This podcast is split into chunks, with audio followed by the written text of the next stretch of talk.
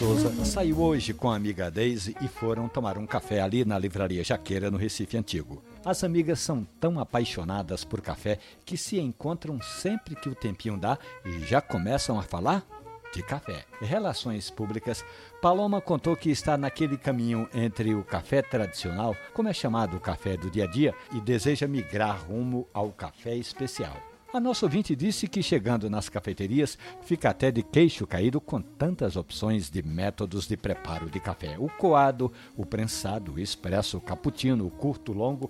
Ufa, com razão, Paloma. São muitas opções e é um mundo para você ir descobrindo aos poucos. Como, por exemplo, eu soube que você gosta de café que no finalzinho deixa um gosto um pouquinho amargo. Mas você sabia que esse amargo do café pode ser sinal de baixa qualidade? Pode ser também que o café tenha sido moído muito fino. Entende, Paloma? Então, a primeira dica é que café bom já vem naturalmente doce nem precisa de açúcar nem adoçante. Eu recomendo, Paloma, que você vá experimentando deixar de adoçar o café aos poucos. Faça assim: comece tomando os primeiros goles sem açúcar. E sempre café bom, viu? Essa e outras histórias estão hospedadas ali na página da radiojornal.com.br ou nos agregadores de podcast, como por exemplo no Spotify. Vai lá, curta, compartilhe, divulgue o nosso trabalho.